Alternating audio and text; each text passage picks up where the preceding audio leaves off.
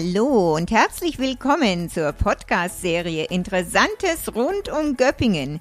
Kurz zu mir, Ursula Weingart-Brodbeck, geboren, aufgewachsen und noch immer hier im Landkreis. Seit vielen Jahren freiberuflich als Englischdozentin, außerdem Reiseleiterin, Wander- und Stadtführerin. Bei meiner Serie gibt es Spannendes und Interessantes über Personen aus den unterschiedlichsten Bereichen hier im Landkreis zu erfahren. Viel Spaß bei meinen Folgen. Hallo und herzlich willkommen heute wieder zum Podcast Interessantes rund um Göppingen.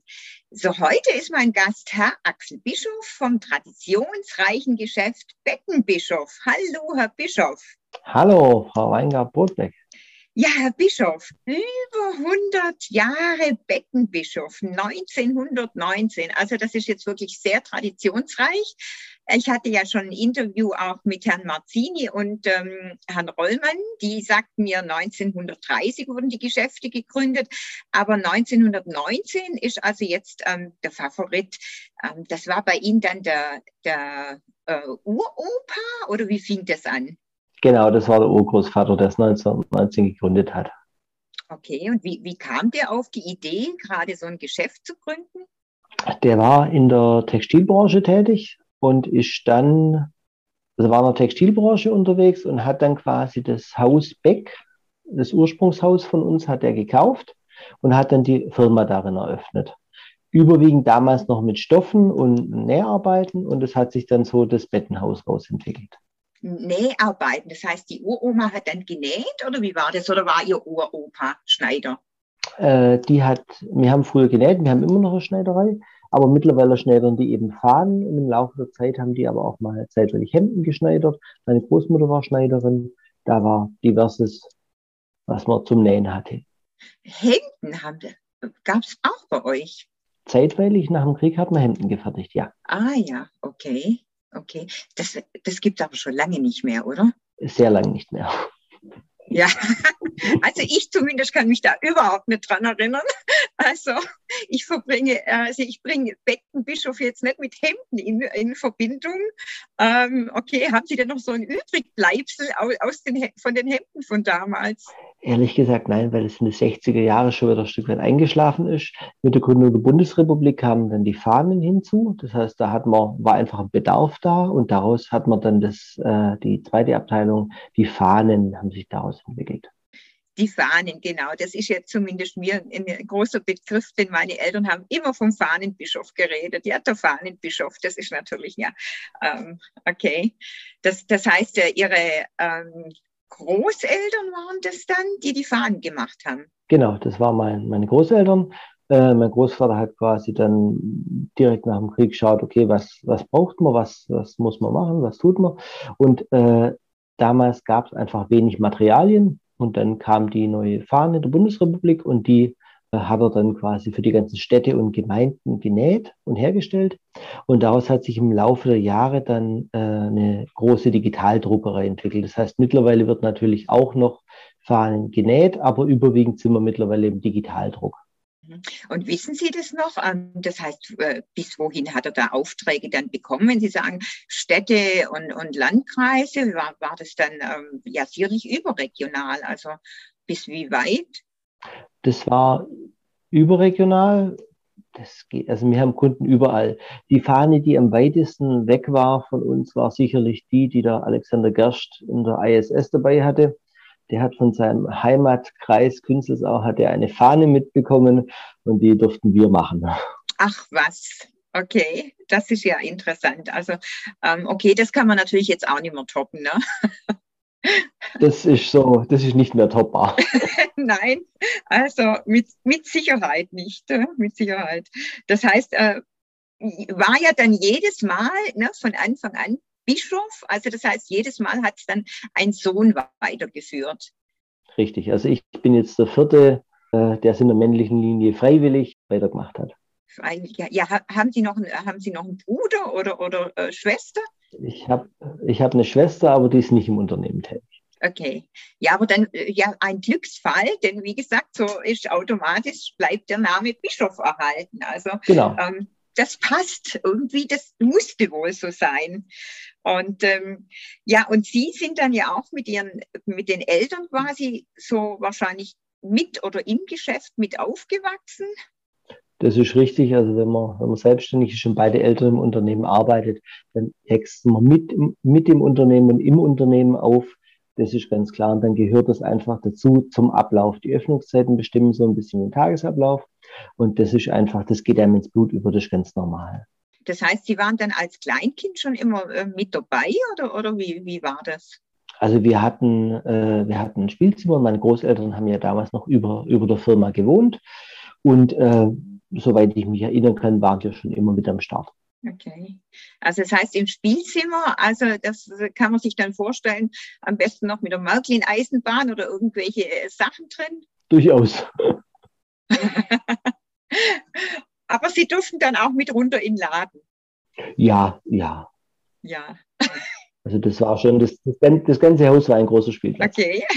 Ja, ich meine, das ist ja irgendwie Paradies. Ähm, wie gesagt, zu verkaufen. Ich meine, ich weiß nicht, wie das bei den Jungs ist. Also bei mir war es so, ähm, es ist ja immer ein beliebtes Geschenk, vor allem äh, zu Weihnachten, ne? ein, ein, ein Laden, Einkauf, ähm, äh, Laden spielen. Also habe ich immer liebend gern gemacht. Also Sie hatten es ja jetzt in der Realität. Ja, es hat schon auch immer Spaß gemacht. Also es war schon immer, war schon immer ganz lustig.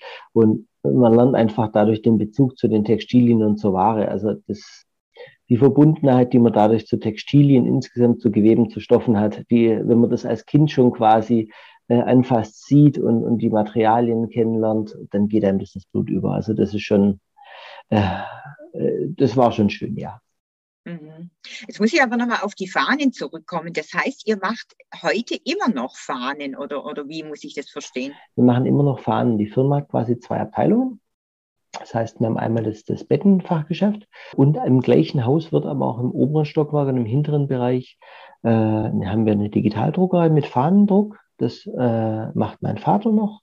Da haben wir auch eine Näherin und, und kriegen da Unterstützung. Haben auch eine Näherei nach wie vor im Haus, aber nicht mehr für Hemden, sondern nur noch für, für Fahnen. Und das machen wir nach wie vor und fertigen da quasi im, im kommunalen Bereich äh, und auch für, für Gewerbekunden Fahnen. Ach was, okay. Aha. Ja, und wie viel Prozentteil äh, würden Sie sagen, macht es im Geschäft aus, dieser Bereich von den Fahnen? Das kann man schwierig sagen, weil das ein bisschen abhängig ist. Also momentan sind beide Geschäftszweige schwierig, weil wir zum Beispiel jetzt in der Sommersaison äh, viele Kulturveranstaltungen mit Fahnen beliefern, die ja einfach alle nicht stattfinden, auch letztes Jahr nicht stattgefunden haben. Das heißt, normalerweise hält sich die Waage. Wenn jetzt ein, großes Wahljahr ist, dann kann es mal sein, dass die Fahnen ein bisschen mehr sind, äh, aber im Normalfall überwiegt schon der klassische Handelsanteil. Also im Normalfall sind wir schon über die Hälfte mit Betten. Mhm. Ja, das Fahnen geht irgendwie unter, finde ich. Also es ist klar, das ist wahrscheinlich äh, bedingt durch den Titel mit Bettenbischof, denkt man eben an alles, was mit Betten zu tun hat. Und ich meine, äh, Schla Schlafanzüge, Morgenmäntel, sonstiges ist auch ausgestellt, Betten, Bettwäsche. Ähm, aber irgendwie, ja, das, also die Sache mit den Fahnen geht unter. Das heißt dann auch Fahnen für Sportvereine oder solche Geschichten. Das ist zum Teil Lizenzsache, das machen wir nur bedingt, aber überwiegend für Gewerbekunden, für Firmen, für kommunale Sachen. Also weniger jetzt kleine Fahnen für Endkunden, sondern eher, eher größere, also auch größere Stückzahlen, größere Designs, das machen wir eher. Also jetzt eine einzelne Fahne kann man mal machen, aber wir sind grundsätzlich eher auf größere Sachen ausgelegt, die wir dann auch im Haus selber produzieren. Was sind denn da so größere Stückzahlen, wenn Sie sagen?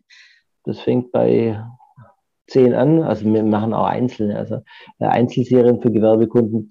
Aber das geht auch hoch bis für eine, äh, für eine Organisation. Für die haben wir jetzt im Januar weit über 100 Fahnen gedruckt. Also das, das kann auch mal sein. Das heißt, das geht von, äh, fängt im Zweifelsfall bei einem ganzen Stück an und geht nach oben hin bis X. Das ist alles machbar. Okay. Und wie funktioniert das dann mit dem Digitaldruck? Das äh, wie muss man sich das vorstellen? Vereinfacht kann man sich das so vorstellen. Ähm, das ist ein Tintenstrahldrucker, der ist halt nur drei Meter breit, Meter zwanzig hoch, Meter tief. Und anstatt Einzelblatt Papier kommt da eine Rolle mit ungefähr 100 Meter weißem Stoff hinten rein. Und dann druckt der das Material und danach wird es fixiert, thermisch fixiert und dann muss es geschnitten, gewaschen und genäht werden.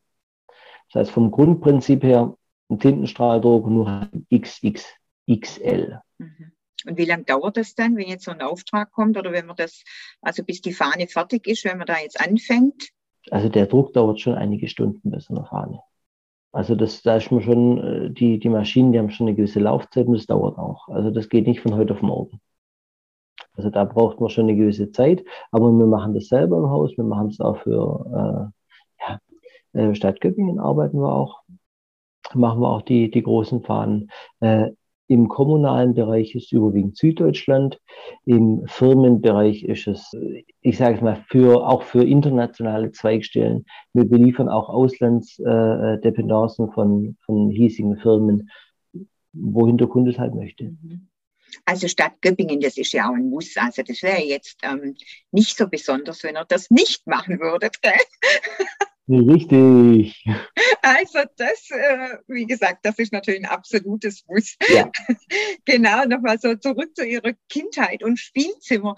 Äh, können Sie sich noch erinnern, wann, ob Sie irgendwie als Kind oder als Jugendlicher auch an die Ladenkasse mal durften und, und quasi ähm, irgendwie ähm, Bettwäsche, irgendwas verkaufen, rausgeben?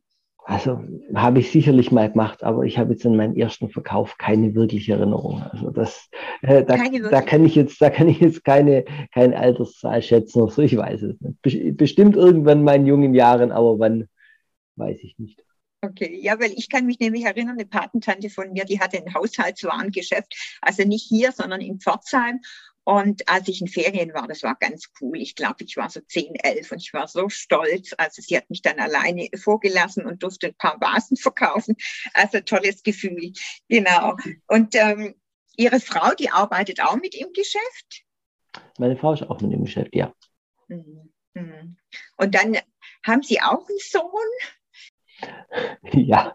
Wo Sie sich ich habe ich hab eine, eine, Tochter mit sechs Jahren und einen Sohn mit drei Jahren. Und äh, mit drei Jahren kann man jetzt noch nicht abschätzen, ob er das mal machen möchte. Das darf er dann später einfach frei entscheiden.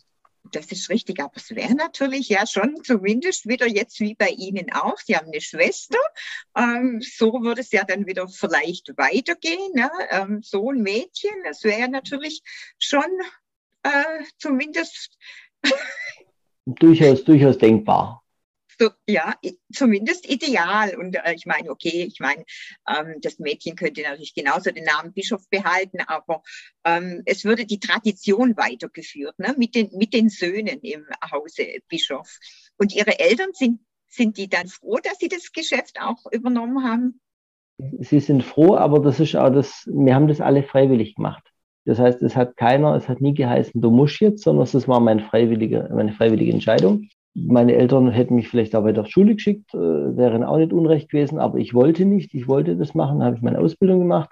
Und äh, wenn es mein Sohn dann aus freien Stücken mal machen möchte, freue ich mich sehr. Aber ähm, ich glaube, es funktioniert, wenn man es gerne macht und wenn es jeder freiwillig macht. Ohne dass man sagt, ha, der jetzt nicht und soll's nicht, sondern es ganz entspannt. Und ich fühle mich damit wohl und es macht mir Spaß. Das ist richtig. Ich denke, das ist auch das A und O, weil sonst, äh, sonst hat man auch keinen Erfolg, egal, egal was man macht. Ne? Das muss äh, natürlich schon freiwillig. Das heißt, Ihre Ausbildung, das ist dann im Einzelhandelsbereich oder, oder mit den Textilien? Im Handelsbereich. Im Handelsbereich. Mhm, mhm. Naja, Sie haben ja jetzt vorhin schon angesprochen, ähm, Fahnen mit ähm, Veranstaltungen. Natürlich, jetzt war es letztes Jahr schwierig. Ähm, dieses Jahr wird es wieder ähnlich. Ich meine, ähm, die ersten Veranstaltungen oder schon ganz viele werden ja auch abgesagt bis zum Herbst rein. Mhm. Ja, ich glaube, die Stauferfestspiele sind ja auch schon wieder abgesagt, ähm, meine ich. Ne? Also ja. ähm, geht schon wieder ziemlich lang. Also ähm, insofern, ja, ist jetzt dieses Jahr jetzt ähnlich wie, wie 2020. Na, erst hat man gehofft, okay, 2020 kann man abschreiben. Jetzt ähm, ist es dann ähnlich mit, mit, de, mit diesem Jahr. Und ähm, naja, viele machen natürlich online, aber ich stelle mir das in ihrem Bereich schon irgendwie schwierig vor, ähm, online. Das ist richtig. Es ist sehr, sehr schwierig, weil man, also bei den, gerade bei den Bettwaren geht es halt darum, fühlen, sehen, die Materialien, fühlen, die Haptik. Da geht es uns wie, den, wie der, der Frau Üble bei der Wäsche. Man muss die Materialien fühlen, man muss sie sehen, man muss sie anfassen können auch Farben. Farbe im Bildschirm hat nichts mit Farbe in reell zu tun. Das heißt, man muss bei einer Bettwäsche die Farbe sehen, die Leuchtkraft sehen, das Material anfühlen, sagt einem das zu. Und das geht online aber nicht wirklich gut. Das heißt, unsere Kunden möchten die Ware anfassen. Und die möchten eventuell auch den Hinweis zur Ware haben und nicht zwei Seiten durchlesen müssen, damit sie ungefähr wissen, was das Gegenüber online denkt. Also äh, wir beraten sehr viel und sehr, sehr gerne. Das gehört einfach zu dem Beruf dazu. Und äh, da gehört einfach dazu, dass man die Ware dann auch anfasst.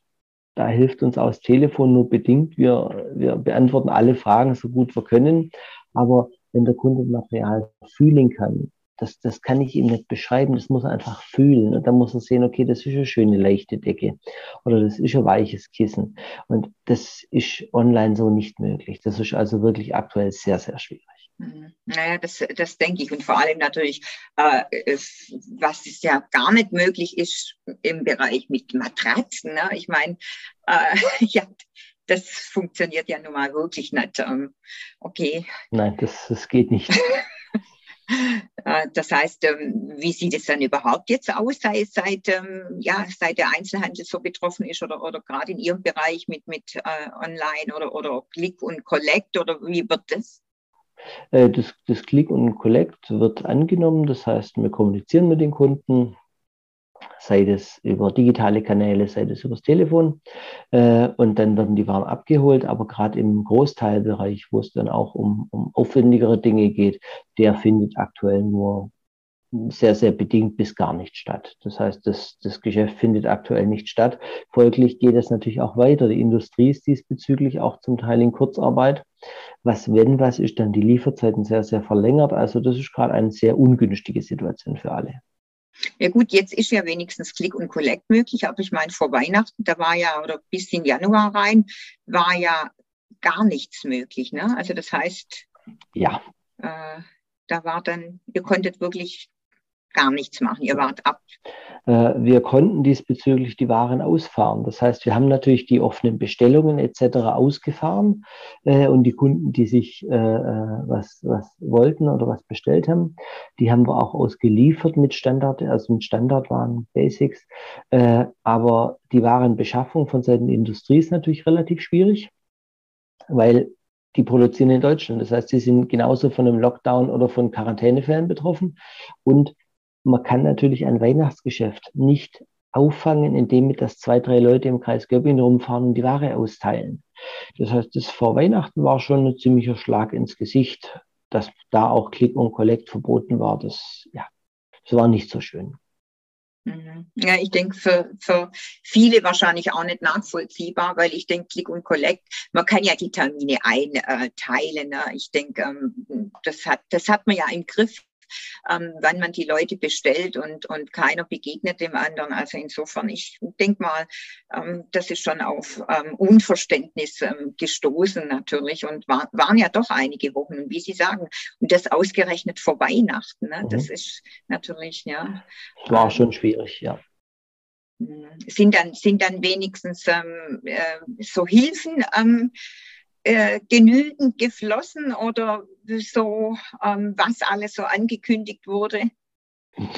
Äh, es wurde viel angekündigt und es wird auch viel geschrieben, aber angekommen ist nichts. Also äh, nur, nur das Ankündigen von etwas, das, es ist definitiv weder November, Dezember, Januar, Februar kein Cent gekommen. Also ähm, ja, das, das Ankündigen alleine reicht nicht. Das bringt nichts. Das, das ist richtig. Ankündigen, man muss es natürlich umsetzen. Ne? Es muss, muss umgesetzt werden. Es ist ja wie mit allem. Ähm, ja, egal, egal was, egal in welchem Bereich. Ne? ähm, wie gesagt, man muss es machen, man muss es umsetzen. Aber ja, das ist natürlich umso, umso härter und umso schwieriger, ne? wenn dann man denkt, okay, es kommt, es kommt zumindest ein bisschen Unterstützung und dann ähm, ja, kommt doch nichts an. So.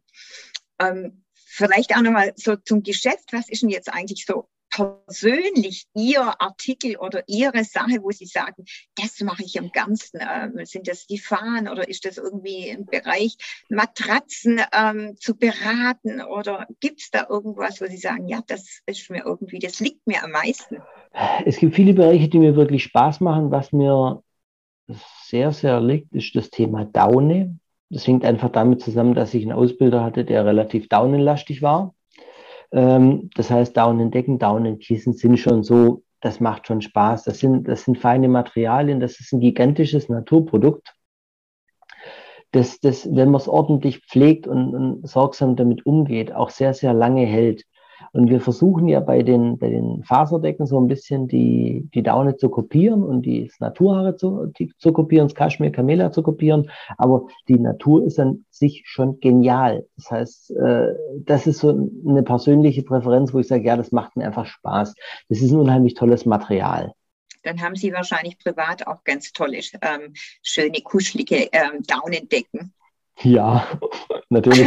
Wäre jetzt wahrscheinlich schlecht, wenn Sie sagen würden. Äh, nee, doch, das haben wir schon. Wie gesagt, das, das erwartet man wahrscheinlich auch von Ihnen. Aber ja, wenn ich mir jetzt so vorstelle, wie, wie sieht so, sag ich mal, der Durchschnittskunde aus, weil viele, naja, die junge Generation, es wird ja halt leider wie gesagt, mit Matratzenbetten am ähm, Decken ist das, finde ich, eben schwierig online, aber trotzdem, es ist ja schon ein großes Umdenken da. Was würden Sie sagen, kommt, wird es von der jungen Generation auch gut angenommen, so ein Geschäft, oder ist das schwierig? Das ist äh, nicht unbedingt schwierig, weil die junge Generation auch weiß, was fühlt sich schön an. Natürlich kann nicht jeder eine Daunendecke. Das ist einfach so. Aber die junge Generation weiß auch, äh, was fühlt sich schön an, was sieht schön aus. Und die junge Generation weiß auch, okay, wenn ich zu dem Händler gehe, dann ist die Chance, dass ich da ein, ein nachhaltiges, ordentliches Produkt kriege, deutlich höher, als wenn ich es jetzt über einen, äh, einen großen Online-Händler bestelle, der die Ware aus äh, Land X herholt, äh, wo ich nicht weiß, was ist drin, wie wird es produziert. Also das ist beratungsintensiv, das ist Arbeit, aber das ist es immer. Das Schöne auch gar nicht. Also es macht, das ist ja auch unser Job, das macht ja Spaß. Und auch die Jüngeren merken, okay, das ist was Nachhaltiges, das ist was Schönes, da gehe ich ordentlich mit um. Dann habe ich eine Decke viel, viel länger, als wo ich mir normalerweise zwei, drei, vier kaufen würde. Und aus ökologischen Gesichtspunkten macht es einfach Sinn, ein Produkt länger zu haben und das nicht sofort wegzuwerfen. Ja, das ist so. Leider, leider wird ja äh, eben, wenn man natürlich an so Billigartikel denkt, das wird ja viel zu viel ähm, Massenware irgendwo, ähm, keine Ahnung, ähm, China, Taiwan, sonst wo produziert und dann wird es halt wieder weggeworfen. Ne? Also ökologisch natürlich ähm, ganz furchtbar. Also von dem her, ja. Ähm, genau, das heißt, Sie sehen jetzt auch haben da jetzt keine Bedenken, dass jetzt aufgrund ja, der jüngeren Generation mit Online und so weiter, dass ähm, die Innenstädte äh, leerer werden? Die Innenstadt wird sich verändern, aber die Innenstadt ist nach wie vor einfach ein soziales Zentrum. Das heißt, da gehört ein, ein lebender und funktionierender Handel dazu. Das heißt, wir in der Innenstadt leben wir alles zusammen: Gastronomie, Friseur, Dienstleistungsbereiche, der Handel, im Endeffekt gehören auch Ärzte und alle mit dazu. Das heißt, die Innenstadt selber wird es weitergeben. Wie handelslastig sie noch ist, ob sie vielleicht ein bisschen dienstleistungslastiger wird, das kann ich nicht voraussagen. Ich kann auch nicht sagen, wie eine Innenstadt in 20 Jahren aussieht, aber ich glaube grundsätzlich, dass der Treffpunkt Innenstadt, dass es den nach wie vor geben wird und dass es dann für ein, für ein gutes Handelshaus nach wie vor eine Daseinsberechtigung gibt. Also dass es auch jetzt nach der, sagen wir mal, nach der Corona-Zeit ähm, schon dann wieder, ich glaube, dann ist vielleicht das Bedürfnis sogar wieder viel mehr da für die Leute, eben in die Stadt zu kommen, reinzugehen, ähm, was ähm, zum Essen, äh, Trinken, sich zu treffen, ist vielleicht sogar tatsächlich noch mehr als ähm, vor, vor der ganzen Pandemie. Sagen wir so, es wird jetzt wahrscheinlich wieder mehr wertgeschätzt, weil es wird uns jetzt äh, seit geraumer Zeit gezeigt, dass es nicht so einfach ist, sich mal schnell mit jemandem auf einen Kaffee zu treffen.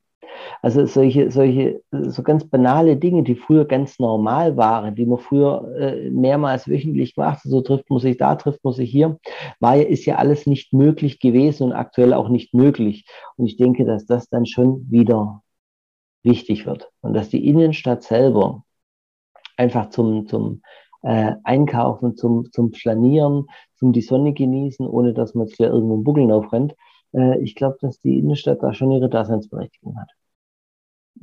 Gibt es in Göppingen irgendeinen Platz, wo Sie sagen, der gefällt mir besonders gut, irgendeinen Lieblingsplatz? So ganz spontan. Ganz spontan bin ich ganz offen, nein, weil ich bin in der ganzen Stadt aufgewachsen, also ich bin in der Stadt mit aufgewachsen. Von dem her, ähm, grundsätzlich finde ich, Göppingen hat sehr, sehr viele schöne Plätze. Natürlich ist der Schlossplatz schön geworden. Der Marktplatz ist groß und luftig. Es gibt viele schöne Plätze. Mhm. Also spontan gibt es keinen, wo Sie sagen, den, nee.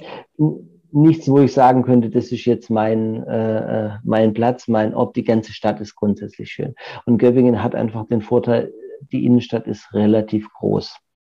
Das heißt, äh, wir, wir haben es nicht so gestaucht wie in, in äh, anderen Städten.